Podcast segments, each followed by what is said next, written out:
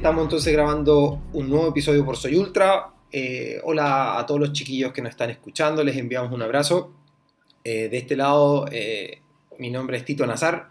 Gracias por vuestra paciencia, gracias a todos los que nos escuchan. Muchísimas gracias por los escritos que nos han mandado por el Instagram, que es como, oye, ya me escuché todos los episodios, cuando viene más contenido, y es eso lo que estamos haciendo el día de hoy. Em, hoy día se viene un episodio bien complejo, hasta el simple hecho de colocarle el título a, este, a esta grabación estuvo difícil. Eh, al final zanjamos algo así como estrés y la baja del performance. De eso vamos a estar hablando, chicos. El, el poder de la mente para impulsarnos a mejorar el performance y el poder de la mente para no impulsarnos tanto eh, y quizás tirarnos hacia abajo y el performance se vaya un poco eh, hacia, hacia números más negativos.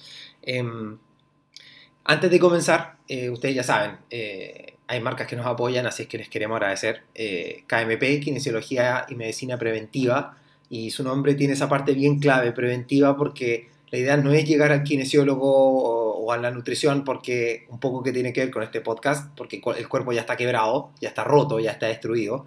La idea es que tú puedes hacer una medicina preventiva, tú puedes aprender a comer sano para recuperar mejor, tú puedes ir al kinesiólogo para hacer microajustes para evitar lesiones. Para eso está KMP. Eh, si necesitas eh, un poco de arte en tu casa, están los chicos de Hand Mountain Chile, que hacen placas a escala en madera de montañas que te gustan, eh, porque a nosotros no nos gusta correr en plano. No tenemos nada en contra de eso, pero no nos gusta. Así que Hand Mountain Chile, las montañas son buenas.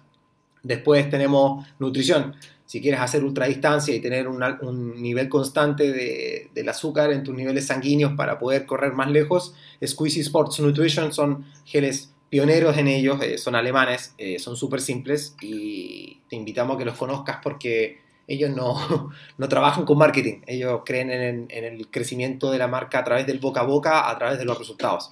Por eso quieres probarlos. Y vamos al podcast. Eh, tenemos un invitado, tenemos un especialista que ya ha grabado con nosotros antes, uno de nuestros podcasts más escuchados. estoy seguro que este va a ser todavía más. Víctor Cepeda, Víctor, ¿cómo estás? Hola Tito, ¿cómo estás? Eh, yo bien, gracias aquí en días de verano, entre sol, trabajo y, niños y algo de descanso y, obviamente pandemia. Y, niños lesionados, ¿o no? ¿Cómo es eso? Sí, sí, tuve por ahí un, percance con uno de mis hijos. Haciendo deporte, hay que decir. Haciendo deporte, sí. Así que es parte del juego, ¿no? Sí, sí, una, una herida de guerra. Bueno, no es menor, ¿no? Al final muchos estudios científicos hablan un poco de eso, ¿no? que los niños no tienen que preocuparse tanto del performance si es que eso es lo que el padre quiere, sino que simplemente los niños tienen que jugar. De eso se trata un poco el fortalecimiento muscular, el aparato eh, musculoesquelético, ¿no?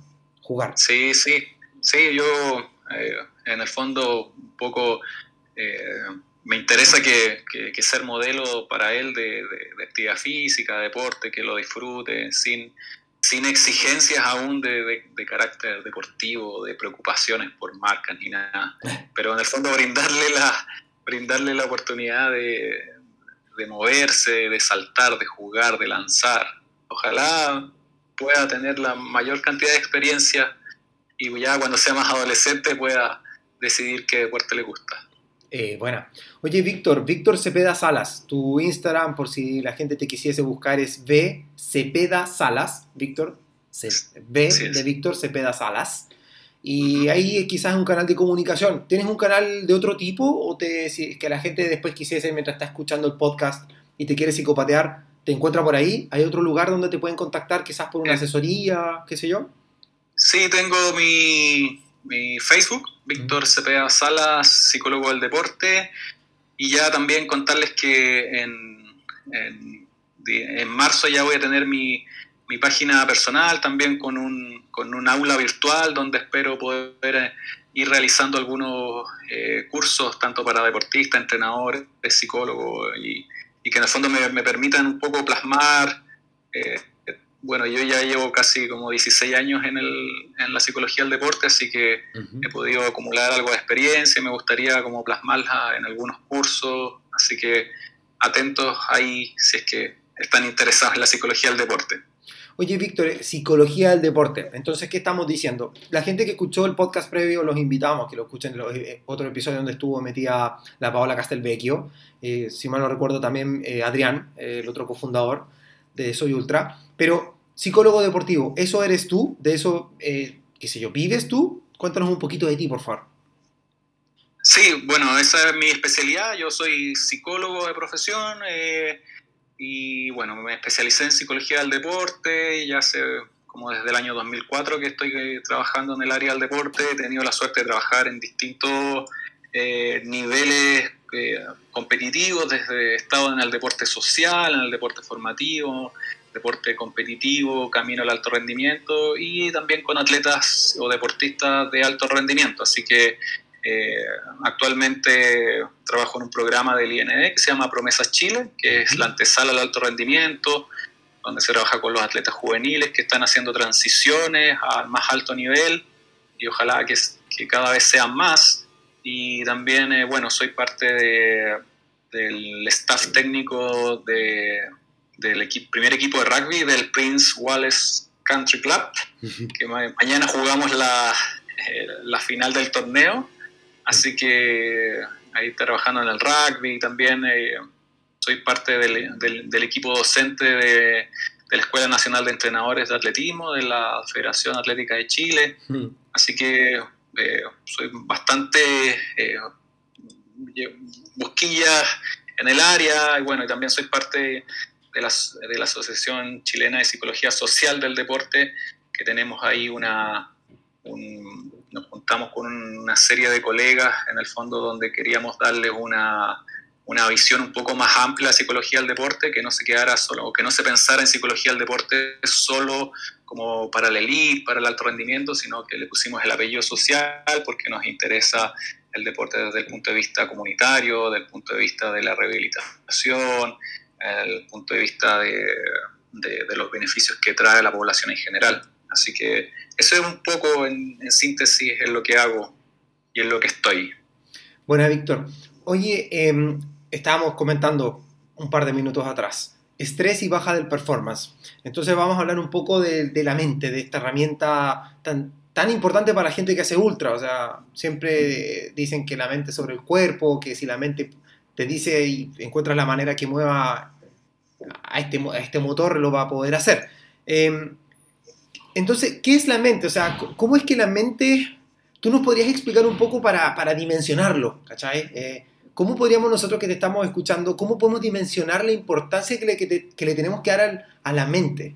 Eh, aparte de, qué sé yo, hacer repeticiones, flexiones de brazos, la verdad no sé lo que la gente hace para entrenar. ¿Qué pasa con la mente? ¿Qué tan crucial es la mente para que se logre una armonía? Bueno, la, la, mente es importante en el sentido de que que aglutina una serie de, de procesos, eh, ¿cierto? Eh, que, que, en el fondo nos van ayudando a, a, construir eh, nuestro mundo. en el fondo es como nosotros vamos significando el mundo en que vivimos. la mente nos permite tener una idea de nosotros mismos, una conceptualización de nosotros mismos. La mente también nos, de una u otra manera nos permite eh, poder intuir intenciones del otro y así poder establecer eh, relaciones sociales. Eh, por lo tanto, la mente es eso, es, es, el prisma con el que vamos construyendo nuestro mundo y lo vamos viviendo además.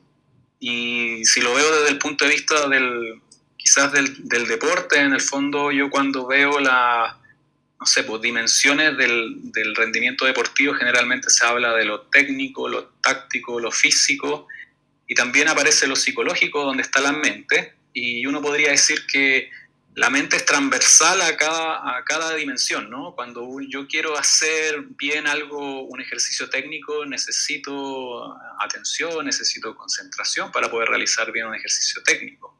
Cuando yo necesito realizar una tarea táctica, necesito captar la globalidad de las instrucciones que me está dando el entrenador. Por lo tanto, eh, es psicológico, es mental.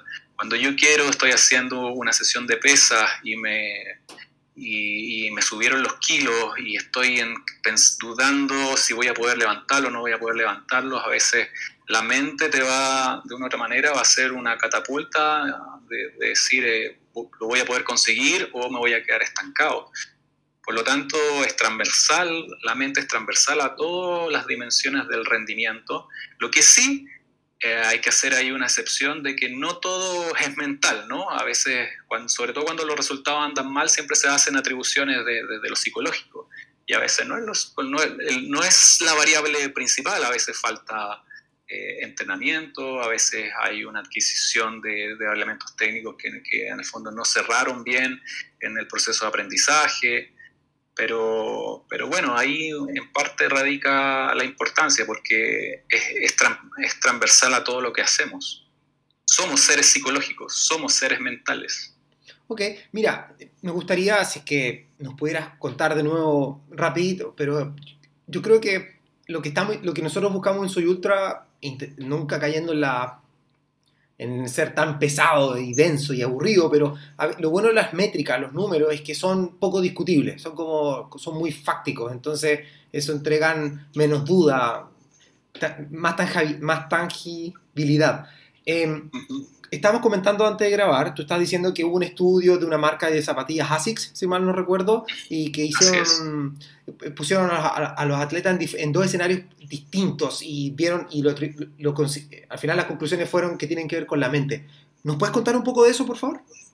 Sí, eh, el, estudio es, claro, un estudio que hizo ASIC acerca un poco de, observar precisamente cuál, qué tan determinante pueden ser los aspectos psicológicos cuando se habla de mejora del rendimiento.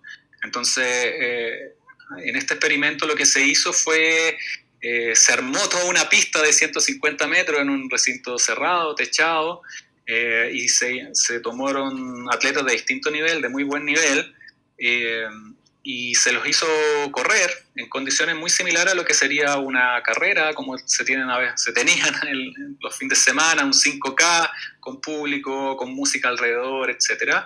Y se, obviamente se cronometraron sus tiempos y por otro lado, el otro escenario era en la misma pista, el mismo gimnasio, digamos, pero en condiciones donde eh, a oscuras, ¿no? Como que se reducían todos los estímulos y solo había una luz que iluminaba el carril por donde corría el, el atleta. Así que un poco, y ahí lo que se descubrió en el fondo es que las marcas mejoraron enormemente en las condiciones de, como de privación o cuando se quitaron un poco estos distractores, ¿no? Donde el, atleta pudo estar consigo mismo, con su autodiálogo, eh, como más consciente de, de, lo que estaba haciendo. Entonces ahí hubo, no sé, hubo mejora de entre 5 y 9% de mejora, lo que se traducía, ya no me acuerdo bien ahora los, los datos exactos, pero había mejora entre 5 y 10 minutos en, los tiempos que marcaban. Entonces, eso, eso es muchísimo, si quiere. Entonces, obviamente, en una carrera uno no va a tener eh, esas condiciones total de, eliminación de distractores, pero es importante aprender a manejar los distractores. Mm. Es, es, importante aprender a, a, cómo tú te relaciones con ese diálogo interno que va apareciendo en las carreras de,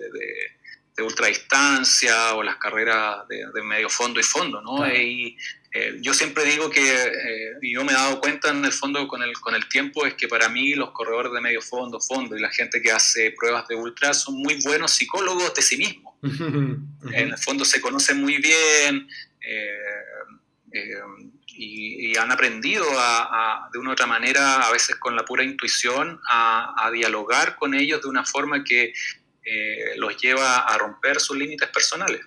Bueno.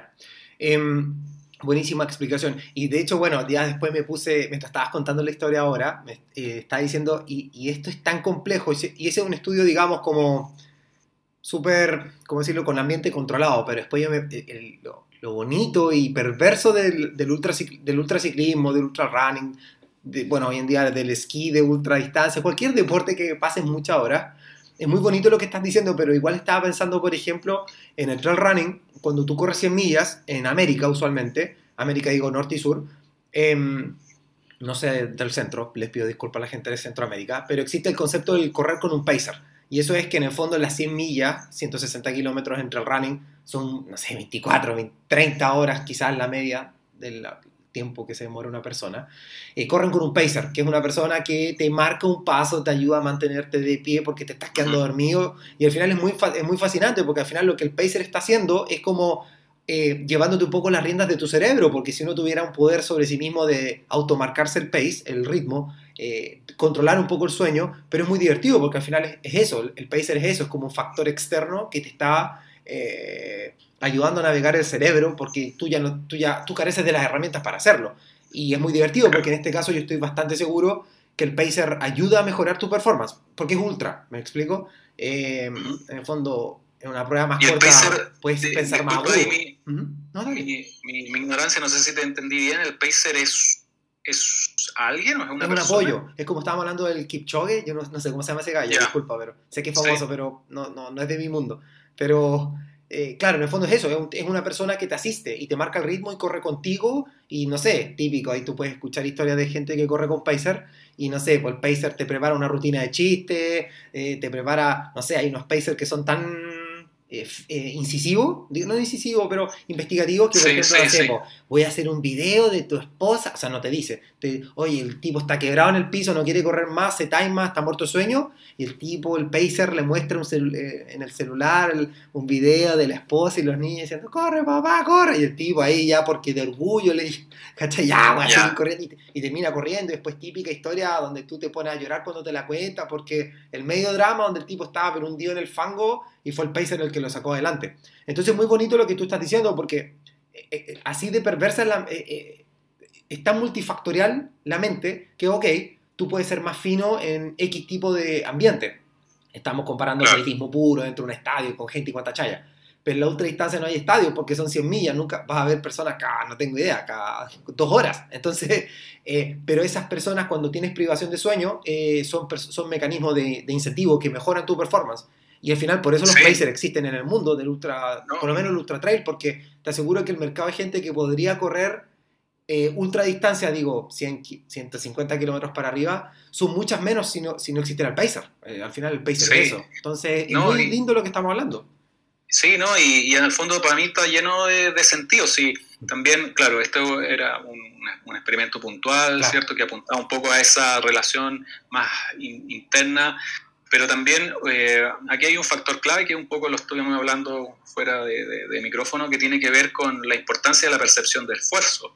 Entonces, del esfuerzo. Entonces, finalmente lo que hace el pacer es precisamente ir ayudándote a, navegar, a, que esa percepción de, esfuerzo, a, reducirla. Pues. Y eso hay muchas investigaciones que te habla de, la importancia que es entrenar, eh, por ejemplo, en, grupos, porque ayuda precisamente a que esas sensaciones de dolor se atenúen, porque empiezan a aparecer, no sé, pues tu, tu deseo de, no quedarte atrás, de, eh, en este caso yo lo que veo es que el pacer muchas veces en distancias tan largas te ayuda a distraer la mente.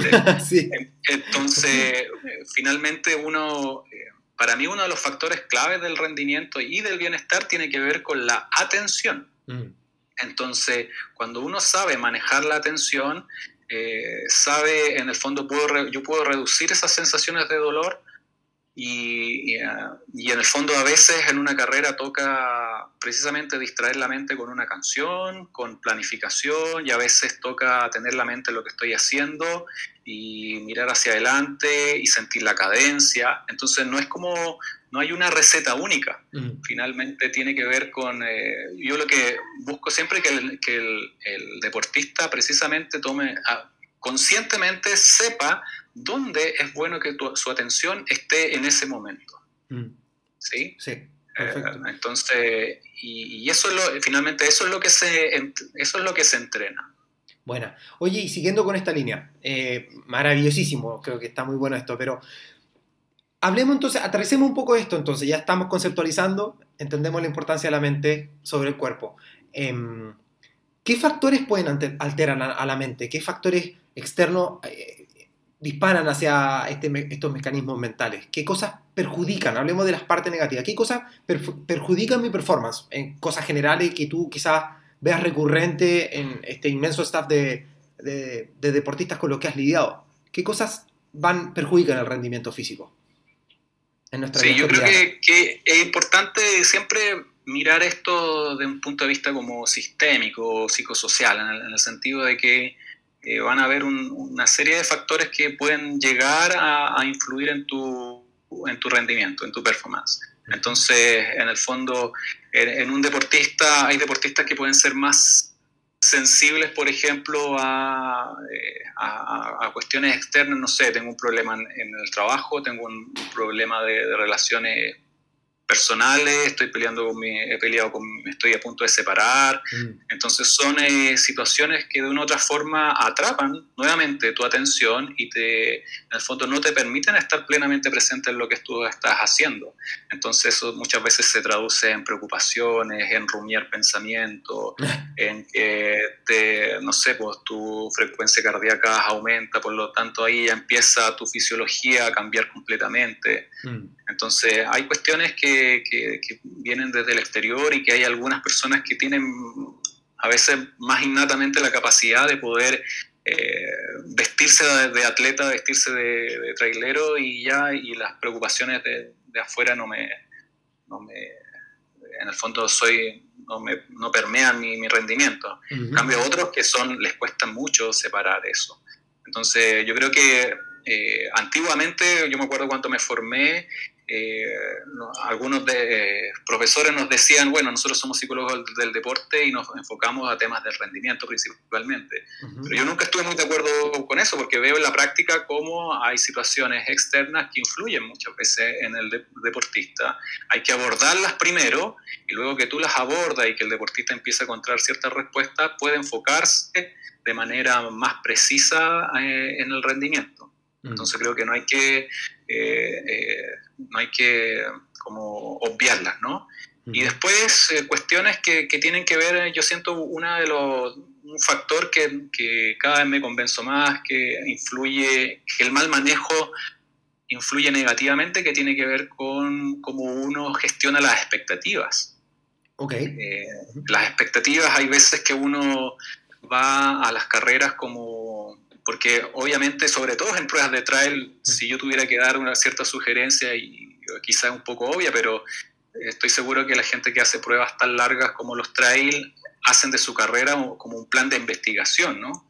Mm. Entonces buscan eh, eh, reducir la, mayor cantidad de incertidumbre, conociendo el, el, terreno, los lugares por donde va a estar, y eso, eso es súper bueno en el fondo, porque precisamente ayuda a reducir estrés, eh, pero también a veces pasa que cuando yo los estudio, empiezo a, me, empiezo a preparar, a programar mi carrera, empiezo a imaginar que, no sé, en el kilómetro treinta y tanto eh, me va a pasar esto, en el canal, en el kilómetro treinta y tanto, me debería sentir de esa forma. Seguro. Entonces, a veces cuando, cuando eh, tú estás en esa experiencia y, la experiencia no se parece a lo que tú imaginaste, a veces es donde la gente comienza a, pasarlo particularmente mal mm. durante la carrera. ¿Sí? Porque, oye, mira, yo debería sentirme de esta manera y, en el fondo, eh, como, como, no aparece eh, esa, esa, expectativa, comienzo como a complicarme, a, enjuiciar mucho lo que estoy haciendo, estoy mal, qué me está pasando, etc. en el fondo se transforma en una, en, una experiencia donde muchos quedan atrapados y, les cuesta salir. Mm. y por lo tanto se ve perjudicado el, el, rendimiento. Bueno, esos son los negativos, pero eh, quizás se, eh, eh, usualmente uno no aborda la cara contraria, o sea, ok, hay cosas que me hacen mal, pero ¿qué cosas me hacen bien? ¿Qué cosas podrían, no sé, alegrarme, hacerme sonrisa y que yo haga endorfinas y potencialmente aumentar mi rendimiento físico? O llevarlo a una realidad, claro, a un, a un rendimiento más óptimo. ¿Se te ocurren algunas cosas?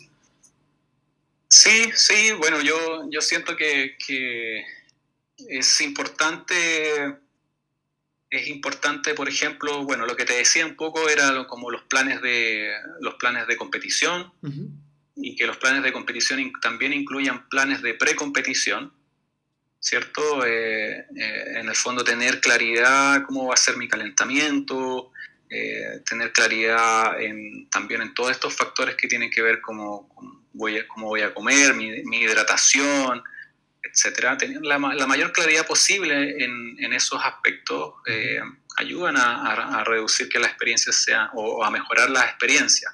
¿sí? Eh, por ejemplo, en, la, en los trabajos eh, precompetitivos es importante lo que siempre aconsejo que la, la, persona vaya conociendo qué es lo que históricamente le ha venido mejor. Es decir, es como la pregunta que yo hago siempre es, en tus mejores actuaciones históricas, ¿qué has hecho antes de competir? ¿Sí? Entonces que la persona te vaya contando, mira, he hecho esto, ¿y qué sentiste? ¿Qué, qué te ayudó a sentir esas emociones? Eh, no, sé, escuché música, escuché este tipo de música, eh, me no sé, comí a esta hora, medité un poco antes de salir a correr. Entonces ahí tampoco hay, una, hay un estándar, sino que, lo que el, el, camino que uno lleva con el atleta es que aprender a, a, que el atleta identifique qué es lo que le sirve a él. Y eso se llama zona de funcionamiento óptimo. Entonces, si, si yo es como decir, eh, ya, lo que hago yo es, eh, no sé, me doy algunas ascensiones, doy cinco ascensiones antes de salir a correr. ya, y esas ascensiones, ¿con qué intensidad lo das en una escala de 0 a 10? Lo hago en una escala de, no sé, lo hago muy casi corriendo, ya casi 10, ya casi. Entonces, en el fondo, tratar de repetir esa, esas rutinas que te vienen bien. Ya, y, por, y por otro lado... Perdón, dale es que quiero hablar de las cábalas. Porque es muy divertido, porque estaba hablando de la repetición. Yo soy muy cabalero. Cabalero, cabalístico, no sé cómo se dice. Pero de cosas tontas, no sé. No sé, me, tengo que andar con mi. Yo uso unas pulseras de tela, si no ando con esas pulseras. Cagué. Eh, pero esas cosas también. Yo, yo mismo me estoy riendo, pero yo estoy súper convencido que tiene que ser así. ¿no? ¿Qué, ¿Qué, tan importante es.? Eh, un poco estamos hablando de ese tipo de cosas también, porque de cosas tan finas como esa tienen sentido para la mente, tienen sentido para el rendimiento físico. Eh, ¿Es tonto eh, considerar pulseras como importantes para tu rendimiento físico o es súper válido? No, yo, para empezar, yo creo que el peor error que podemos cometer los psicólogos es decir, eh, si lo que estás pensando es, está bien o está mal, ¿no? Es como, yo soy muy, en, en, una psicología más tradicional se habla de errores cognitivos, ¿no? O sea, como que hay maneras, hay malas maneras de pensar. Y en el fondo también eso es como un poco, ¿cómo decirlo? Un poco del lenguaje más científico como positivista, ¿no? Si hay malas maneras de pensar, significa que hay buenas maneras de pensar y yo te las voy a decir como experto, ¿no? como que no se trata de eso, se trata de que finalmente el deportista es el que le da sentido a las cosas. Lo único que uno le podría decir a un deportista que, tiene ciertas cábalas que tiene que ver con un pensamiento más supersticioso, es como entender que, un poco que, eso se lo viva con flexibilidad. En el fondo, si dentro de tu rutina está, por ejemplo, ponerte tus, tus pulseras, póntelas y hazla parte de tu rutina, ¿cierto? Pero también que, la flexibilidad esté puesta en que si un día me, no están, no voy a echar por la borda todo el trabajo o los pilares de, mi confianza que son mucho más profundos que tener o no tener una pulsera. Entonces, yo creo que el trabajo psicológico va por ahí, en el fondo, que no se transforme en eso como en una creencia rígida, en el fondo que, no, no, te permita adaptarte a lo que tienes en ese día, en ese momento. Mm, Pero yo, por ejemplo, eh, si yo tengo la oportunidad de trabajar con eh, deportistas de un nivel infantil, juvenil, yo haría todo lo posible con los entrenadores que los deportistas tuvieran las menos cabalas posibles. Claro. Es decir, la, la, polera de la suerte, la, la zapatilla de la suerte. En el fondo, yo quiero que tenga otros pilares de autoconfianza. A mí me interesa que, por ejemplo, un pilar de autoconfianza sea los resultados que ha obtenido el entrenamiento y en competición. Me interesa que un pilar de confianza sea el trabajo que imprimió en tanto cantidad y calidad. Y después que confíe en el talento que tiene. Más que en, el, en, estos accesorios que, que, pueda tener. Después cuando uno trabaja con deportistas adultos, yo tampoco soy, le digo, hoy tú no podías usar eso, no. Pero sí vamos a trabajar siempre en la flexibilidad en el sentido de que te decía anteriormente, que se puede adaptar si es que un día, por, porque se lo olvidó y, que sea, tenga la capacidad de mirar en perspectiva eso que le está sucediendo en ese momento. Mm. Y es bien difícil, ¿no? Eso te iba, te iba ahora a preguntar. Em, nosotros los, más, los más adultos, em, eh, nos, eh, nos, es fácil hoy en el siglo XXI, podemos hacer un autodiagnóstico, diagnóstico no de algo muy preciso, pero nos es fácil con este mundo tan eh, como es. tenemos la capacidad de hacer una retrospección y decir, ¿sabes qué? ¡Wow! ¿Qué está pasando acá? O generalmente la cosa pasa ya cuando la leche está derramada. ¿Qué ves tú? Uy, yo veo que, que, que de todo un poco. que de todo un poco no sé, eh, últimamente me he sorprendido harto. Eh, me ha tocado trabajar, por ejemplo, con entrenadores, que yo podría decir, la tendencia del entrenador, sobre todo cuando se empieza a ser más adulto, es a ser más, más, más rígido. En el fondo le cuesta mucho mirarse, cuestionar sus propias mm. prácticas. Mm. Alguna vez un entrenador me dijo, a mí, no, me gusta ir a las charlas de, de psicología porque pone en duda todo lo que, lo que sé. Entonces, eh, eh, en el fondo, eso es una demostración un poco de, inseguridad también y de rigidez. En el fondo, es uno lo que hace es invitar a, precisamente a la, a la, reflexión. Pero a veces, claro, como te decía, me, me, he encontrado con entrenadores adultos, algunos como muy... Eh, como centrados en querer mejorar, en mirarse para adentro, en entender que la autogestión emocional, mientras ellos estén mejor, eh, mejor comunican al atleta que depende de ellos, por ejemplo. Eh, y a veces uno se encuentra con eh, deportistas jóvenes, yo diría que a veces con los deportistas jóvenes de, que empiezan a adquirir más nivel, a veces se ponen también un poco más dogmáticos, más rígidos y un poco en la lógica de, mira, yo llegué hasta acá y como llegué acá no, no tengo no tengo por qué hacer una mirada más retrospectiva si esto me ha llevado a, estar donde estoy. ¿Sí? Entonces yo diría que uno se va encontrando con de, todo un poco y, en el fondo yo creo que, también depende mucho de cómo, uno se presenta, en este caso desde la psicología. Yo creo que el peor, lo peor que uno puede hacer es presentarse como, una especie de, de, gurú, alguien que, que, supuestamente tiene la verdad, sino que más bien eh, eh, en, dejar un poco explícito que, se van a establecer conversaciones y que uno busca que, el, que a través de ciertas preguntas, a través de vivir ciertas experiencias, el, deportista pueda evaluarse, pueda observar cuáles son sus reacciones, cuáles son sus respuestas. Siempre me interesa mucho hacer como la distinción entre reacción y respuesta, ¿no?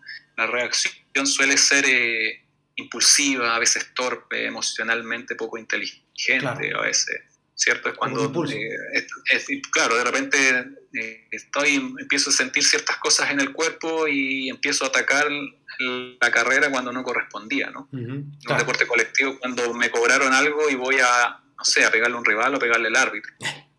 la respuesta, la respuesta, eh, la respuesta es, es, con un poquito más de conciencia, es decir, sigues la emocionalidad ahí, pero tú tienes la, oportunidad de, dar un poquito como atrás y, en el fondo eh, medir un poco lo que, lo que vas a hacer. ¿sí? Y, yo siento que, que, eso se puede, eso se puede a cualquier edad finalmente. Lo importante, claro, es tener un, poco la, la, disposición y, a querer eh, eh, revisar esas partes de, de, sí mismo, ¿no? Sí. Em, Víctor, quizá esta parte va a ser como muy cuadrada, pero em, los atletas siempre, porque la idea es centrar en, la mente, en la mente, en la mente, en la mente. Si, si la, la persona ve o se siente cansada, se siente fatigada, eh, pero los exámenes sanguíneos y cuántas cosas que vamos a repasar muy o sea, más adelante, pero en forma muy respetuosa, porque estas cosas tienen que ser asesoradas por, por expertos, digo, de medicina en este caso, vamos a hablar un poco de vitamina y qué sé yo. Pero si todo eso estuviese en orden, em, es, eh, eh, ¿cómo yo puedo llegar a entender que, hay un problema psicológico? Entiéndase psicológico de nuevo, que hay un factor externo y que yo no estoy teniendo las herramientas para lidiar con ese factor externo y que al final hace que yo, no sé, tenga mucho sueño, estoy muy cansado y qué sé yo, mis, tiempos están bajando. En el ciclismo mi watts, ya mi FTP ya no está como el de antes, eh, qué sé yo, el cerro que me demoraba antes subir mil metros de nivel me demoraba, no sé, 50 minutos, ahora no puedo, simplemente estoy en 55 y el año pasado eran 50, ¿qué, pasó? ¿Qué, ¿Cómo puedo yo, ¿Puedo yo encontrar las herramientas por mí mismo para trabajarme? o usualmente no y realmente hay que acudir a un especialista? Claro. Eh, mira, yo frente a eso que en el fondo un poco, si, si no me equivoco, eh, con, un poco los síntomas que tú me, señalas, eh, tiene que ver a veces con, el estrés, ¿no? Mm. Que finalmente tiene que, es una respuesta del organismo a cualquier como demanda o presión, es como una respuesta total del, del organismo, tanto en mente y cuerpo, eh, frente a cualquier situación estresante que podemos experimentar. Entonces, cuando como uno es el principal experto en uno mismo, aunque suene obvio, empiezo a notar que hay ciertos síntomas como sueño, irritabilidad, cierto, mis marcas empiezan a bajar. Yo creo que el primer paso que debiese dar un deportista es primero descartar la razón fisiológica. Eh, y la razón fisiológica tú la puedes, la puedes ir descartando, ¿cierto? A través de exámenes de sangre, donde tenés la, no sé, de repente puede haber presencia de anemia, altos niveles de cortisol en la sangre, que puede reflejarse de otra manera que no te estás adaptando bien a las cargas de entrenamiento. Mira, ya. Entonces, lo, lo, lo, primero que hay que hacer es acudir a, a, develar la causa fisiológica. Yo te cuento, por ejemplo, una, una experiencia que tuve que yo tuve la oportunidad de eh, de estudiar, de, terminar mi estudio de magíster en Barcelona, en la Universidad Autónoma. Entonces, en ese tiempo, hace como ocho años atrás, la Universidad Autónoma tenía un aparato eh, que medía la variabilidad cardíaca. ¿Ya? ¿Ya? Que es un indicador de los que hoy día se utiliza mucho para descartar estrés fisiológico. Entonces, la variabilidad cardíaca, en el fondo, eh, tiene que ver con la frecuencia cardíaca, pero lo que lo que te dice es que un corazón, en un corazón sano debería haber mucha variabilidad. Es decir, entre latido y latido eh, debería ser muy variable las, pulsaciones. En cambio, cuando tú estás en estado de, estrés prolongado, ¿cierto? Eh, tu variabilidad es menor. Es como, es como si te aparecieran esos típicos eh, exámenes que se hacen del corazón, donde aparecen esas ondas. esas ondas lo más probable es que aparezcan algo planas cuando uno está particularmente estresado y, es un estrés fisiológico. Mira. Entonces lo que te quería contar era que eh, pasó que a la universidad iban cada, cada cierto tiempo eh, futbolistas del Barcelona. Entonces, en ese tiempo que estuve yo, llegó un deportista bien conocido a, la universidad porque en el fondo los preparadores físicos vieron que estaba bajando su nivel de, eh, de, en el fondo lo veían que, que, no estaba respondiendo como solía responder a las exigencias físicas. Entonces se le hizo el test de la variabilidad cardíaca y resultó que su corazón estaba funcionando súper bien. Y que en el fondo eso decía que estaba adaptándose bien a las cargas de entrenamiento. Eh, pero cuando pasó al área de psicología, cuando le tuvieron que hacer eh, una serie de, de entrevistas y baterías, en el fondo lo que resultó es que el deportista estaba en una crisis matrimonial súper dura. Entonces eso eh, redundó en que estaba durmiendo mal, en que le costaba mucho atender a las instrucciones del entrenamiento, mucho pensamiento rumiante. Entonces, de esa manera, en el fondo se pudo distinguir qué tipo de estrés estaba experimentando ese deportista en ese momento. ¿sí? Entonces, eh, yo creo que, un poco va, por ahí inicialmente, como te decía, la búsqueda primero desde lo fisiológico para después ir eh, viendo en el fondo cómo, cómo estás respondiendo a, los distintos eh, estímulos que te, que te, entrega la vida en el fondo, porque el estrés tiene que ver con eso en el fondo. ¿Cuáles son lo que se llaman como factores estresantes que te pueden ir ocurriendo en la vida y que eh, acuérdate que eh, frente a un mismo estímulo las dos personas pueden reaccionar de manera distinta. Entonces el estrés muchas veces tiene más que ver con cómo uno procesa esa experiencia más que con la experiencia misma, ¿no? Entiendo. No sé si me explico. Sí, sí, sí. Entonces, frente a, no sé, tú que al parecer eres muy multitarea, ¿no? Entonces, frente a la multitarea, tú has aprendido a adaptarte bastante bien. Entonces, otra persona frente a esa multitarea es muy posible que rápidamente colapsen sus sistemas y no se pueda adaptar para poder rendir bien. Entiendo. Oye, Víctor, y Ok, pongámonos en la situación de, de, nuevo. Eh, la gente que nos escucha, nos escuchan todo tipo de, de, personas que hacen deporte, pero no solamente gente que hace ultradistancia, porque muchas personas que quieren ser, hacer ultradistancia, eh, primero pasan, como bien dijiste en un comienzo, por distancias más cortas y eventualmente van a llegar al, al salto grande. Pero pongámonos en la realidad de, la gente que estamos, de la inmensa mayoría de las personas que estamos en este podcast, y es que tenemos un trabajo, tenemos un jefe, tenemos cosas que cumplir, y entre medio más encima, aparte de otras labores familiares, tenemos que meter el deporte. Y algo no está bien. Eh, no sé, yo me conozco, algo está mal, no sé qué diablo está mal, tengo sueño quizá, pero algo está mal, algo está fuera de lugar, estoy comiendo bien, pero mi performance no está bien. ¿Sería sensato eh, quizás partir por algo, no sé, un examen de sangre, por ejemplo, para descartar algo tan simple como, pero, no, pero relativamente popular, una anemia, ¿es, un, factor a considerar? Sí, absolutamente. Es un poco lo que yo te decía. ojalá que sea el, primer paso. El fisiológico, ¿no? Sí, el fisiológico. Por ejemplo, eh, hoy día hay un examen que es bien popular, bueno, que tiene que ver con los test de esfuerzo, también con, el, con los holster que hacen monitoreo. Sí. El, hol, sí, creo que es el, el holter, ¿cierto? el eh, y en el fondo tú pasas todo un día, te monitorea también en la noche. En la noche también hay, hay ciertos monitores, por ejemplo, que son exclusivos para deportistas que te van monitoreando tu calidad de sueño. Mm, sí. ¿Cierto? Eh, y en el fondo los índices de recuperación, que tiene que ver con la calidad de la relajación en el cuerpo, mm. ¿cierto? Eh, también la duración del sueño.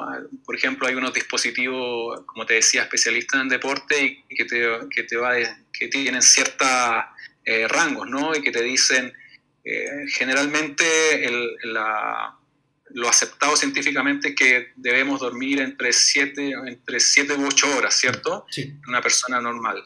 Si el, tu gasto de energía, tú, tú, tú, eres un deportista de alta exigencia, los estudios dicen que mientras más carga de entrenamiento, tu descanso debiese ser más prolongado. Claro.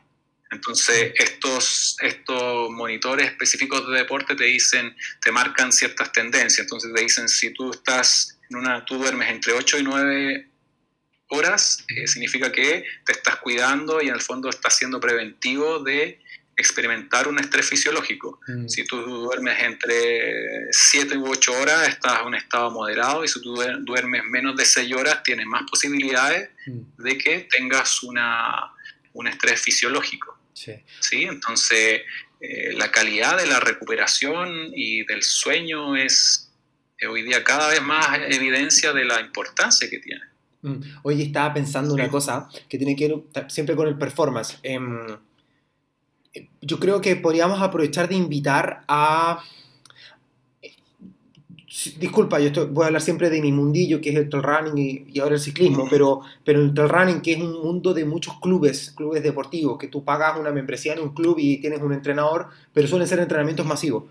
Quizá ahí, no sé si pase, pero invitar también quizá a que en los podcasts que yo he escuchado en inglés y, ahora que, te escucho hablar a ti, se me está ocurriendo que uno, de los feedback quizás más potentes que tiene una persona cuando entrena es decir, eh, cómo te estás sintiendo, porque se me ocurre que si estás pasando por un momento de mucho estrés o que estás durmiendo muy poco, pero tú tienes una planificación mensual de entrenamiento, em, em, es muy peligrosa esa, planificación porque lo ideal siento yo que debería ser tuneada, ¿no? Eh, microajustada de acuerdo a tus sensaciones. ¿Por qué? Porque si te estáis haciendo papa, estáis pasando por una crisis laboral, no tengo idea, y realmente no te está dando porque, no sé, te tienes que levantar con 5 horas de sueño, eh, quizás ahí la carga física eh, debería eh, ser menoscabada, debería ser bajada en pos de quizá el tipo simplemente se, se tenga que concentrar en sus deberes laborales y quizá dedicarle más horas al sueño, no lo sé no sé, quería comentar eso, una invitación a, absolutamente. a considerar ese factor y, la importancia de la comunicación con el entrenador. O sea, un coach que te entrega un plan mensual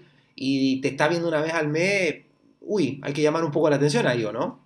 Sí, absolutamente. O sea, yo trabajo en ocasiones con ciertas pautas, entonces como percepción del esfuerzo, cómo mm. terminaste después del entrenamiento, percepción de descanso al otro día cuando despiertas en la mañana, percepción de fatiga física. Mm. Entonces yo creo que son elementos que un entrenador o un, team debiese tener en cuenta para adecuar ciertas cargas. Sensación, hoy día, sobre todo el modelo biológico, que psicobiológico te dice que la percepción del esfuerzo es un elemento tan importante como, como el VO2 máximo o el lactato en sangre. Por lo tanto, hay que escuchar lo que, lo, que, lo que te dice el deportista, cómo percibe la carga que tuvo en, ese entrenamiento, porque te permite adecuar y como lo que tú dices, en el fondo, si yo vengo arrastrando una carga laboral muy fuerte, eh, en el fondo también yo tengo que adecuar mis expectativas a eso. A mm. veces uno como en, esta, en esto, yo sé que el, quizás el trail running lo tiene mucho como de, que voy siempre buscando superar mis límites. Entonces, como de Superman, entonces mm. a veces en esa lógica es donde uno va generando eh, va acumulando estrés y en el peor de los casos creamos un, estrés cronificado que se llama el burnout, que, tiene que ver con el, como el síndrome del, deportista quemado, ¿cierto? Donde algo que me gratificaba absolutamente, como era salir a andar en, bicicleta, correr, etcétera, se empieza a transformar en algo que prácticamente lo odio, no me gusta, una, una, sensación de agotamiento emocional, eh, algo que me generaba realización personal hoy día me parece una carga. Entonces, esos son, eh, por ejemplo, esos son dimensiones de lo, del burnout, el agotamiento emocional, eh, la despersonalización, es decir, como que no, como que no me reconozco, como que no soy, no soy el mismo de antes. Y mm. después esto que te digo, como pérdida de sentido. El deporte, la mayoría de la gente hace deporte porque le entrega mucho sentido a su vida y, eso significa felicidad o bienestar en el mayor de los casos. Pero cuando el deporte se empieza a transformar en lo contrario de eso, es como cuando uno piense, tiene que encender las alarmas o a lo mejor ya un poquito tarde y, en el fondo lo que toca ahí es empezar a, a recuperarse, a generar espacios más de descanso para después poder volver. Em, sí, estoy Sí, la importancia del descanso. Eh, mientras estabas hablando me estaba acordando, el, burnout es un concepto muy interesante que quizá en Chile no se, yo creo que se ve, pero quizá está muy, está poco, está poco expuesto, quiero decir. Eh, yo creo que todas las, todas las personas que nos gusta hacer ultradistancia, eh, podemos, tenemos un par que en, alguna mente, en algún momento lo vimos y empezó a ascender en, en la carga de distancia. Hoy en día, no sé, las métricas igual son una cosa bien peligrosa que aportan harto estrés. Eh, lo que estoy intentando decir es que aumenta la distancia, aumenta la distancia sin hacer lo que se, la famo que hoy en día es bien, eh, este concepto es bien conocido, que es el consolidación de, esta, de distancia. Si corres 60, quédate un rato corriendo 60 y después saltas a 80 y quédate un rato 80, pero no de 80 después te vas a las 100 millas. Eso te expone al burnout porque tu cuerpo simplemente no lo tolera y después pasa que te vuelves en, no sé, te lesionas, te guinzas o, o, virtualmente te fracturas. Eh, son historias que pasan. Eh, sí, mm. sí. O sea, por ejemplo, cuando gente que no sé, que históricamente es eh, de lesionarse poco y comienza a lesionarse mucho más seguido, eh, o empieza gente, que como que los inviernos se resfría poco y cada vez está más vulnerable a los resfríos, de repente esos mm. son indicadores muy concretos de, de sobreentrenamiento, de burnout, entonces que hay que, hay que tener en cuenta. Mm. Eh, me, está acordando un caso, pero no sé hasta qué punto es así, pero em, hay atletas, no sé si sufren burnout, porque igual hay, de nuevo, hay, veces que la gente eh, toma caminos, pero me acuerdo una chica muy famosa que se llama, no sé si lo voy a poder pronunciar bien, pero ella se llama Lucy Bartholomew, que corrió una de las carreras más deseadas del mundo entre el running que se llama Western States. Creo que terminó siendo segunda con una edad paupérrima, así, no sé, 20 años, era una niña, si no menos. 20, no sé, era muy niña y brilló. Y me acuerdo que explotó y sufrió, una sobreexposición. Y después si uno la veía en, entrevistas, tú veías que algo no andaba bien. Y la chica después dejó de correr. Y hoy en día no sé muy bien en qué está, sigue amando correr, lo sigue haciendo. Pero en la misma línea eh, hay otra niña que se llama la Courtney to Walter, también era una bestia, corría unas distancias bestiales, ganó Western States, de hecho creo que lo ganó justo ese año que estoy hablando de la niña anterior, y después se volvió loca y empezó a correr pura 100 millas intentando récords y nada, intentó, me acuerdo, hacer el, el, récord del Colorado Trail, que no sé, son una cantidad de, no sé, realmente demasiado, no lo sé. Y también terminó en el hospital en condiciones así, pero quebradísimas. Y, y mucho apostamos porque la Courtney hizo un burnout. Y Hoy en día sé que está de vuelta, ha ganado algunas carreras y todo, pero, pero parece que la mujer tuvo que soltar un poco el acelerador porque se estaba quemando, pero... Bueno, quise hablar de gente externa para no decir nombres chilenos, para no... Ya, que ya. Sí, pues mira, lo que tú me dices me, cobra mucho sentido porque hoy día las investigaciones en burnout te dicen, por ejemplo, ¿Mm? que eh, aquellos deportistas que, que, por ejemplo, hacen deporte porque deben hacerlo, un ¿Mm? poco en esa lógica, o los que, o que, o que se sienten un poco atrapados ¿cierto? Es como, tengo que hacerlo a veces por mi papá, por los récords, por los auspiciadores, tienen, son más vulnerables a sufrir burnout. O por la foto del Instagram. O por la foto del Instagram. Lo, digo medio en serio, medio en broma, ¿no? Yo creo que también hay un factor de estrés, así como que tengo que estar posteando la novedad porque si no, no sé qué diablo. Así es, pues, es como un poco... Eh, pareciera que corro para mostrar lo que estoy corriendo. Entonces, finalmente eso significa sostener la expectativa o estar muy preocupado de, la expectativa del otro. Por ejemplo, también eh, eh, otro, otro fenómeno que está bastante asociado al burnout tiene que ver con las características del perfeccionismo. Uh. Personas que suelen ponerse eh, expectativas muy altas, estándares muy altos, que no sé, pues cuando si uno pone una escala de 0 a 10, en el fondo estas personas debiesen estar siempre eh, en el 10, ¿no? Y no entienden que el 10 es más bien una excepción, ¿no? Y que a veces estando en un 7 de rendimiento y eso repetirlo varias veces ya te hace un excelente atleta, ¿sí? Pero el, perfil del, del perfeccionista poco adaptado eh, genera mucha o, es una invitación también a, que los deportistas quedan, eh, se quemen, ¿no? Yo creo que uno de los factores principales, Tito, de, para reconocer el burnout, tiene que ver con precisamente esto que te decía anteriormente, como con la pérdida de sentido. Cuando ah, de inspiración o motivación, ¿no? Sí, de inspiración sí es un buen término. De hecho, se utiliza a veces cuando ya tu deporte no te deja de inspirar, cuando pareciera ser una carga, eh, algo que te llenaba la vida y hoy día no lo es, ahí mm. es muy probable que, sea una expresión de, agotamiento emocional.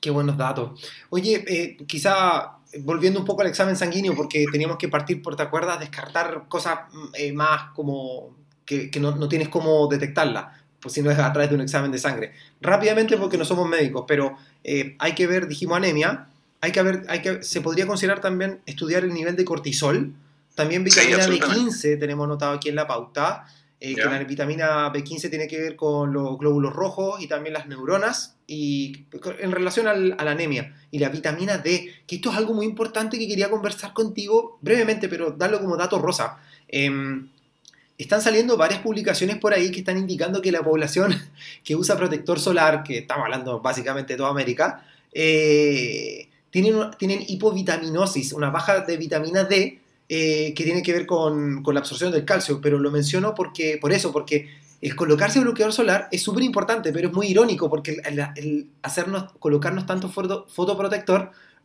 hoy en día no está haciendo ingerir vitaminas D, lo cual es, ah, como un poco patético, ¿no? Porque como que arrancas del sol porque quieres estar sano, pero ahora te tienes que chantar vitamina D porque te estás colocando mucho bloqueador. Eh, es, también es, un diagnóstico diferencial, hay que hoy en día considerarlo los exámenes sanguíneos. Una locura, ¿no? Sí, sí, sí, eh, pero bueno, eh, es importante, bueno, ahí hacérselos primero, tener, yo, yo partiría todas las temporadas cuando comienzan los mm. periodos básicos, en el fondo ojalá tener todo ese tipo de registro, que los, entrenadores lo, conozcan, eh, y, en el fondo también, bueno, te, eh, le, da seguridad, le da seguridad al deportista, eh, entonces creo que, el, el, factor fisiológico hay que tenerlo siempre en cuenta.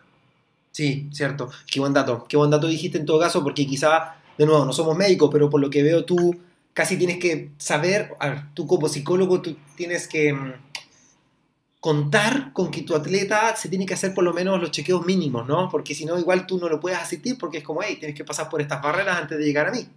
Sí, sí, absolutamente. Y, de hecho me ha pasado que de repente llegan por, eh, mira, me siento desmotivado, estoy, eh, no paro de dormir, duermo mal, las papás llegan preocupados, entonces y nos hemos encontrado precisamente con, con, deportistas que al hacerse los exámenes han presentado anemia, han presentado niveles de cortisol altísimos. entonces, eso ya permite reorganizar un poco el entrenamiento desde el entrenador, desde las cargas de entrenamiento y también se pasa por, por lo psicológico, que en el fondo tiene que ver con la, con la gestión de los tiempos, con la gestión emocional, de cómo, cómo también el, el, deportista eh, vive el ser deportista. ¿no? Eh, hay, hay, deportistas que están muy orientados al resultado. Eh, y eso los hace estar como en un estado de permanente alerta, entonces ahí es donde que a veces suena como frase cliché, pero es tan tan importante que tiene que ver cómo le enseñamos al deportista a centrarse en el proceso, en, eh, ojalá disfrutar eh, el entrenamiento. A mí a veces me ha pasado hablar con deportistas y, me doy cuenta que entrenan en piloto automático, o sea, es como voy, entreno, hago la rutina. O sea, a veces le pregunto si se dio cuenta si había algo nuevo en el paisaje eh, donde entrena o camino al entrenamiento. O para mí esos son indicadores de que a veces estoy, es como que, como la concepción del humano-máquina, ¿no? Un mm. poco disociado de lo, de, lo que voy sintiendo y de lo que voy experimentando. Mm. Entonces, eh, es importante que el, que el, que el atleta... Eh, en el fondo pueda conectarse con el proceso, entendiendo que en el proceso puede pasar de todo, aceptación de tanto lo bueno y lo malo, pero eh, bueno, ustedes lo saben más, la gente del trail, que me imagino que igual les pasa porque a veces están muy habituados, o sea, ustedes constantemente entrenan en paisajes bastante bonitos y a veces no los aprecian. Mm. Eh, ¿Por qué? Porque tengo que hacer los kilómetros, porque los watts. Entonces, hay un hay un, toda una línea que viene del mindfulness, que es de la atención plena, que se llama el saboreo de la experiencia, ¿no? Mm. Es decir, uno pone conciencia para tratar de prolongar los momentos que son placenteros. Entonces eso es como que yo llego al cajón del Maipo y no llego al cajón del Maipo a entrenar, llego al cajón del Maipo y respiro el cajón del Maipo. Entonces, y no es algo romántico, es, es, conectarse con lo que estoy, eso finalmente es conexión con el presente, es conexión con lo, con lo, con lo que está pasando en el momento y los watts o la marca que tenía que hacer va a ser la consecuencia de eh, ojalá que los watts o los resultados que buscaba sea la consecuencia de haber estado muy plenamente en lo que estaba haciendo. Y eso, incluye, y eso incluye a veces estar en la cadencia o a veces incluye ampliar el foco y mirar lo que tengo alrededor. Mm. No, mira, no puedo estar más de acuerdo contigo. Em, eh, me, veo forzado a decirlo porque nombraste el cajón del Maipo. Em, ayer tuvimos una salida de gravel, de estas bicicletas que están bien de moda y son salidas abiertas, sacamos personas de todos los niveles y, y fuimos a un lugar al que yo creo es el lugar más bonito del Cajón del Maipo, que diablo, de la región metropolitana. Eh, eh, nos metimos hacia el embalse del Yeso, pero hasta el final del camino. Y viejo, nos mandamos unos paisajes, pero es que brutales, pero brutales. Posté alguna foto hoy día y me están preguntando si estoy en la Patagonia. ¿Cacha? ¿Cacha lo que vimos?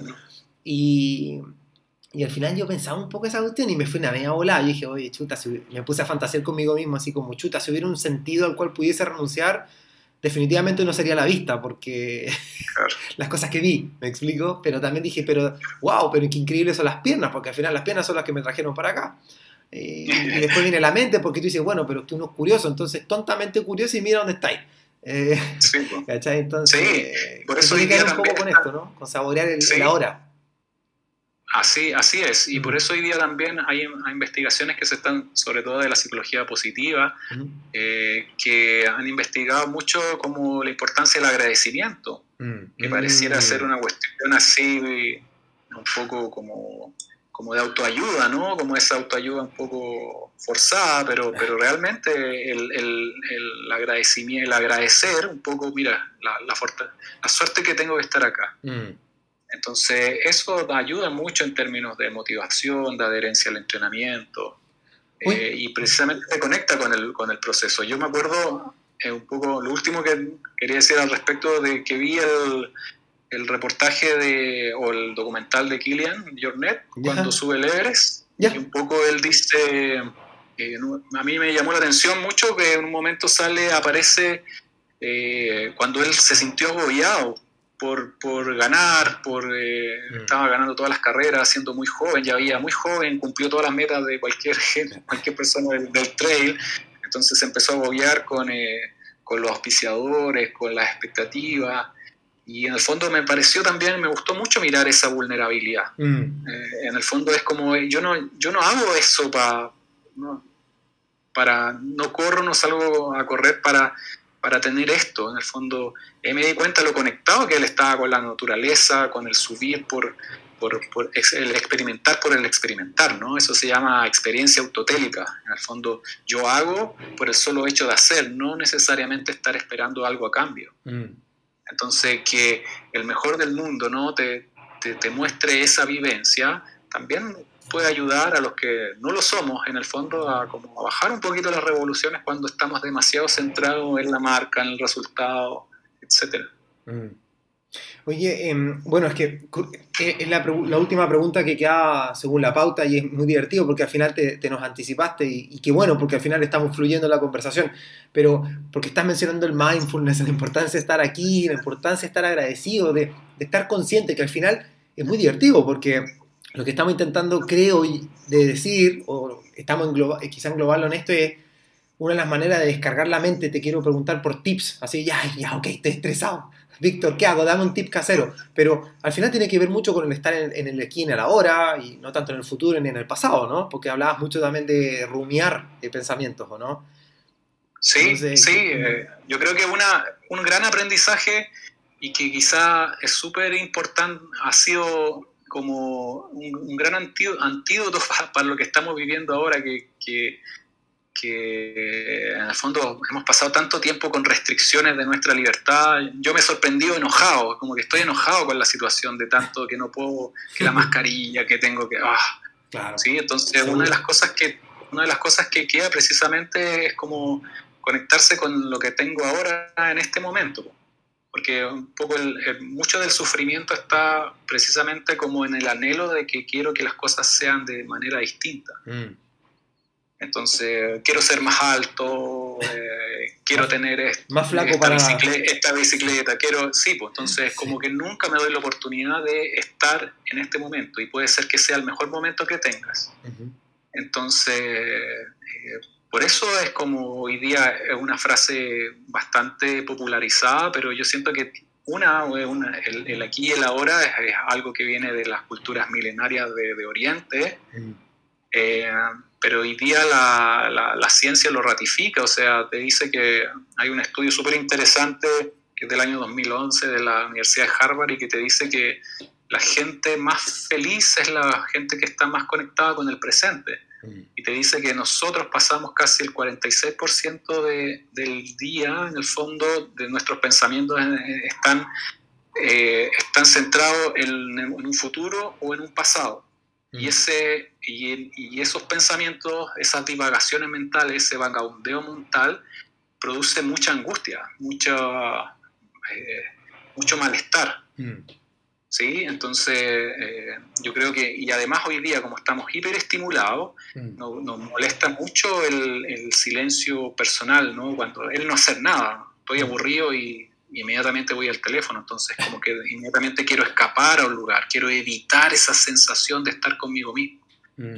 Entonces yo creo que ah, eh, en el fondo una, una, de las cosas que hay que tratar de, de, conectar a la gente es que se conecte mucho con el presente en cuestiones cotidianas, es decir, si estoy tomando desayuno, estoy tomando desayuno. Y ojalá no estoy resolviendo el problema de, que tengo en la pega. Mm. Uy, sí, es como, Mm. Eh, cuesta, pero en el fondo en conciencia según uno se puede hacer, eh, lo puede hacer. Por ejemplo, a mí me gusta, ah, no sé, pues a mí me gusta lavar la losa. Cuando lavo la losa, eh, conscientemente trato de estar ahí, mucho en el, en el, en el momento, en la sentir el, los platos, ¿cachai? O, o, regar, cuestiones de ese tipo, ¿no? Como, pero estar plenamente en lo que estoy haciendo.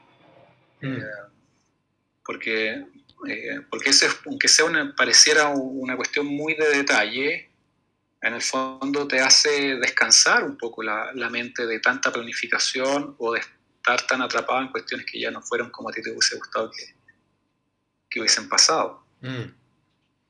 Sí, em, eh, ha sido, este es un cierre muy bonito, creo yo, porque está, estamos intentando de, encapsular todos los pensamientos, pero eh, por lo menos lo personal, tengo que ser muy sincero, me diste varios combos la guata, porque em, sí, quiero abrirme porque, no sé, al final somos humanos, ¿no? ¿Qué diablos? Si, si al final mucha gente de repente todos tenemos ídolos y cuando tenemos la oportunidad de interiorizarnos con esos ídolos, te das cuenta que el tipo no, no es tanto más brillante que tú. pasa el tipo quizás tiene más VO2 máximo más y chao. Pero claro. o sea, esto que estabas diciendo, el desayuno y andar resolviendo cosas mientras uno está desayunando, desayunando yo creo que hoy día literalmente hice eso, así es que, wow, eh, nos eh, creo que nos dijiste aquí unos tips sí, en el entrenamiento, no sé si te ha pasado, Tito, pero en el deporte pasa mucho que deportistas eh, están súper intranquilos durante el día porque están esperando que el entrenador les envíe la, el, programa, de entrenamiento. Entonces, que me toca hoy día, entonces, en el fondo, ya lo voy a sufrir, entre comillas, en el, momento, pero lo empiezo a sufrir tres, cuatro horas antes porque estoy en la ansiedad de que lo digan. Entonces, entonces, entonces, y así acumulo un día, dos días, entonces finalmente todo eso eh, se transforma en fatiga psicológica. Entonces, eso puede llevar a que el día que tú tienes que rendir al entrenamiento no rindas porque en el fondo es como que estuviste cargando la, el computador con lleno de programas, pues el día ya no, en el momento que tiene que funcionar no funciona como tendría que hacerlo. Mm. Oye, eh, Víctor, mira, el, afán de este, de este episodio, que de verdad estuvo muy difícil abordarlo, o sea, construirlo, em, tenía un poco de, eso, de, un podcast nunca va a ser una forma resolutiva para tus problemas. A lo más puede ser una introducción, un coqueteo hacia, hacia los que nos están escuchando para que digan, hey, ok, a mí me está pasando esto, a mi pareja le está pasando esto, conozco a alguien que le esté pasando. Eh, em, pero ahora tengo que construir, o sea, desde este, desde este podcast que apenas me está haciendo una pincelada, eh, si necesito, necesito un encauce, necesito un profesional que, necesito que no solamente sea un psicólogo, sino que me ayude a, alinear mi entrenamiento con, mi, con mis eh, problemas mentales, qué sé yo. Eh, ¿te, puedo, ¿Te pueden esas personas encontrar? ¿Te pueden esas personas buscar? Sí, sí, claro. Yo, bueno, bueno, como profesional estoy estoy disponible para alguien que en el fondo quisiera explorar eh, la variable psicológica. Hoy día, eh, a veces, bueno, hoy día cada vez más pasa que eh, llega gente que no necesariamente está pasando por algún problema, pero sin embargo quiere integrar el trabajo psicológico a su entrenamiento. Y eso me parece súper bien porque también rompe con, la, con esta creencia un poco que los psicólogos trabajamos solamente como con la, con la enfermedad, con la patología. Yo tengo una visión súper positiva del ser humano, entonces, y, es un poco la formación que tenemos los psicólogos del deporte. Entonces, y obviamente atendemos también a las dificultades, a, en el fondo los problemas que, que, te va entregando estar en un mundo deportivo, competitivo. Entonces, yo, yo en el fondo eh, estoy disponible si alguien quisiera que yo lo pudiera acompañar en ese camino. Además, todos los temas de, que tienen que ver como con la resistencia humana son temas que me encantan, los investigo. Eh, bueno, fui atleta, eh, he pasado momentos en que he corrido en montaña. Eh, bueno. Me gustaría poder hacerle un hábito como lo, como lo tienen la mayoría de los que escuchan este podcast, que su estilo de vida está muy vinculado a la naturaleza. Yo a veces la pega y eso como que me, me cuesta gestionarlo, pero, pero en el fondo me hace mucho sentido y, y, creo que, que, que de una otra manera podría contribuir. Oye, hablando de, eh, voy a dar un lujo, te voy a inyectar cortisol, te, quiero inyectar cortisol porque para estresarte. Eh, hablaste en el principio del, podcast que estás construyendo un sitio web. ¿Ya tienes el nombre de ese sitio web? Cosa que, no sé, así te sí, presión y te busquen a través del sitio web también. Sí, es que tengo, es que no sé, no estoy seguro si, porque tengo, tengo dos nombres que estoy a punto de decidirme. Ah, ya, o sea, ya, viste, te, viste? Te, estoy, estresando, te estoy estresando, no tienes el nombre todavía. Sí, sí, sí. Pero bueno, si me permite. ¿Mm? Dale, por favor. Contarle que, bueno, que durante febrero estoy haciendo un programa de entrenamiento mental. Esta vez sí lo estoy haciendo para deportistas más jóvenes, eh, deportistas entre 16 y 23 años. Estoy haciendo un programa que yo diseñé junto a otra especialista en mindfulness. Es un programa que adaptamos de un programa norteamericano. Es el programa Flow Deportista Consciente.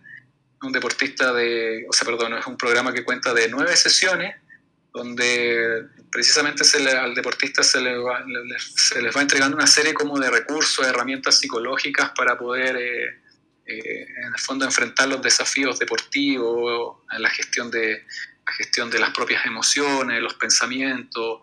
Como es de mindfulness, trabajamos mucho desde la meditación. Además, incluimos la, la importancia de los valores como, como directriz de todo lo que hacemos. ¿sí? Como, eh, está bien tener metas, pero también ser consciente de que para llegar a esas metas necesitamos cultivar ciertos valores.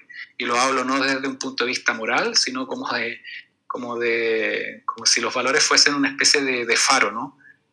Entonces, a veces cuando quiero renunciar, eh, precisamente es bueno ser consciente de qué valores crees tú ser portador. De hecho, en esta pandemia muchos de los deportistas se han alineado con sus valores porque la motivación ha estado en el suelo, ¿no? Total. La motivación tiene que ver como con hacia dónde uno orienta su esfuerzo, mm. cuánto eh, persistes en ello. Y, obviamente el escenario ha sido bastante negativo, hay algunos que eh, la motivación les ha bajado, entonces yo un poco les digo, bueno, no, no se obliguen a estar súper motivados, mm. pero sí... Eh, es importante, si tú entrenaste, si tú entrenaste toda la semana, y aunque sea con una motivación baja, entrenaste toda la semana. Eso significa que fuiste consecuencia, consecuente con valores que lo más probable sean importantes para ti. Tal cual, Por ejemplo, la, perseverancia, la disciplina, etc. Y en el fondo así se consiguen también eh, resultados positivos. Claro, al final tiene que ver con la construcción del carácter, ¿no? A veces tener ah, ciertos valores. Me gustó mucho eso los valores, porque al principio yo también eh, entendí que eran valores morales, pero claro, ahora me dices que son como más un beacon, una, un, norte, que en el fondo cuando entras en una encrucijada eh, te, te, te, ayudan a resolver el, el, dilema, ¿no? claro, ¿de me agarro? Muy bonito. Entonces, como para el deportista lesionado, ¿no? Que se le viene el mundo abajo, de estar seis meses, no sé qué eh, ya, pero bueno, eh, en el fondo tú como deportista, ¿qué, ¿qué, valores te identifican habitualmente? Y generalmente los deportistas te dicen valentía, optimismo.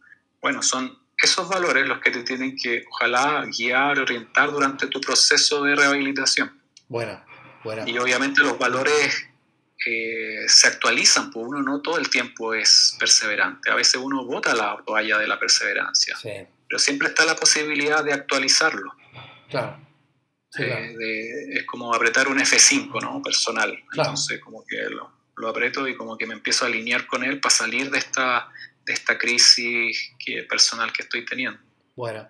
Oye, Víctor, por favor, repítenos eh, eh, cómo te pueden encontrar entonces. Si necesito, necesito reajustar el, el faro, necesito ajustar mis, mis nortes. ya. ¿Cómo, cómo te encuentran? Que vayan al Instagram, BSPA Salas, ahí salen los detalles del programa. Estoy haciendo un ofertón hasta el, hasta el primero de febrero. Ya, vamos a estar a tiempo, porque si no lanzamos, este podcast está siendo grabado el 21 de enero. quizás lo lanzamos mañana mismo, si no más tardar el lunes. Así que estamos, como diría mi, mi abuelo difunto, de perilla. Estamos, estamos a tiempo. Ya, de todas maneras, eh, el programa lo voy, a, lo voy a replicar durante el año. Ya la, la próxima versión no va a ser con, con un límite de edad, lo voy a abrir a, a los deportistas en general y en el fondo contarles que el programa yo lo he venido investigando, eh, este año espero publicar los beneficios de, del programa de mindfulness, eh, todo lo que en el fondo todas mis prácticas están basadas en la evidencia eh, la evidencia científica, obviamente la, psicología no puede asegurar rendimiento, no puede asegurar que yo te, por hacer el curso tú te vas a subir un podium, pero sí lo que te puede llevar, y eso te lo aseguro, es una serie de herramientas en el fondo para, para construir una mentalidad, lo que yo llamo como un marco mental.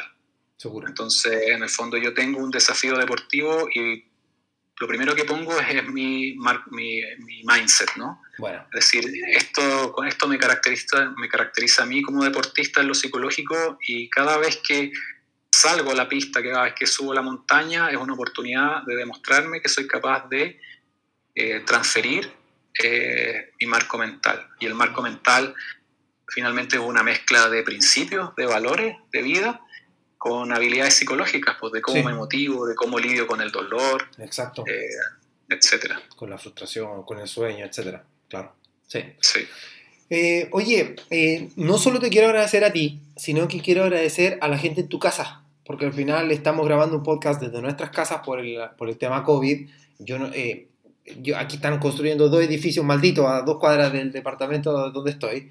Así que sé que nos, se van a escuchar quizá en algún momento, les pedimos disculpas por eso, pero el podcast está sólido. Así es que eh, de tu lado agradecer, agradecerte a ti, por supuesto, pero también a la gente que esté en tu, contigo porque hay un silencio absoluto de tu lado. Así es que... Y agradecerte a ti ahora por tu tiempo y tu confianza y en la entrega de conocimientos, viejo, porque de verdad en Chile tocar este tipo de temas es, eh, es un desafío. Y eh, hacer este podcast, eh, te prometo que está en, el tintero hace mucho, pero eh, era un desafío aportarlo. Nos entregó harto cortisol sacar esto adelante. ya, pues gracias. Gracias a ti también por la invitación. Yo muy contento de, en el fondo, estar en un segundo podcast de, Soy Ultra. a mí me, también he escuchado los otros podcasts. Me gustan mucho los contenidos que suben. También la, la, onda que me transfirieron la primera vez, así que yo eh, eh, contento de participar y también siempre con la disposición de, poder ayudar en lo que ustedes quieran. Muchísimas gracias por tu tiempo. Eh, nos vamos a despedir de todos, chicos. gracias por escucharnos ustedes también. Gracias por el feedback. De verdad, cuando nos escriben, nosotros siempre nos gusta que nos escriban al info.soyultra.com, pero no nos escriben al info. Hoy en día es todo Instagram, todo es por Instagram. Felicitaciones y críticas, todo se recibe por ahí pero los leemos y cuando llegan, eh, eh, nos, llegan a cada uno de, de, los que trabajamos en Soy Ultra eh, los comentarios, así que los estamos leyendo, los estamos escuchando. les queremos enviar un abrazo a Adrián Gambetta, a la Paola Castelvecchio y al Román, que de hecho voy a tener la fortuna de verlo mañana. vamos a ir a correr a... O sea, él nos vamos a encontrar en la partida, él va a ir a correr, está haciendo un plan de entrenamiento súper loco. Yo voy a ir a mirar nomás y a estar con mi perro un rato. Em, nada, nos despedimos de todos. Muchísimas gracias, Víctor. Un abrazo apretado y, a ver si nos vemos pronto de nuevo. Ya pues, eh, lo último es, espero en algún momento cuando yo esté mejor físicamente alguna invitación para ¿Un paseíto? salir en bici o, correr en la montaña. Ah, bicicleta, estamos listos. Es cosa tuya nomás, nomás que baje el COVID porque Uy, la otra vez casi dimos positivo por acá en esta casa y uy, quedamos espirituados acá. Tengo que quedar encerrado no sé cuántos días, fue atroz. Así que. Pero sí, obvio que sí, así que tiene que ocurrir. Pues. Hablando en serio. De hecho, vamos a tener que inventar una salida Soy Ultra, yo creo, así, con toda la gente que nos ha ayudado a, compartir material. Eh, ten una buena tarde, viejo. Muchas gracias. Ya pues. Chao.